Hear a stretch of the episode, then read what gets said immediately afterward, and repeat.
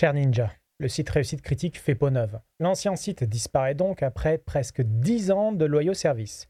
Les dizaines d'articles stockés sur l'ancien site retrouveront peut-être leur chemin.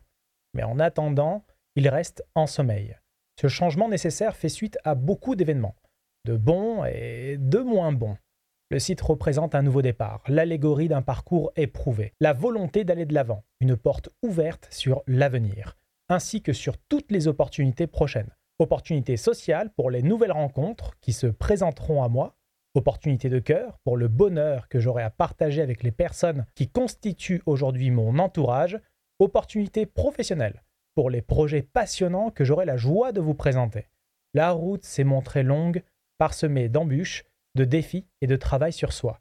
Merci à toutes les personnes qui font ma force aujourd'hui. Alors, ce que vous trouverez sur le site, globalement, ce sont différents retours sur les activités liées au secteur de l'édition.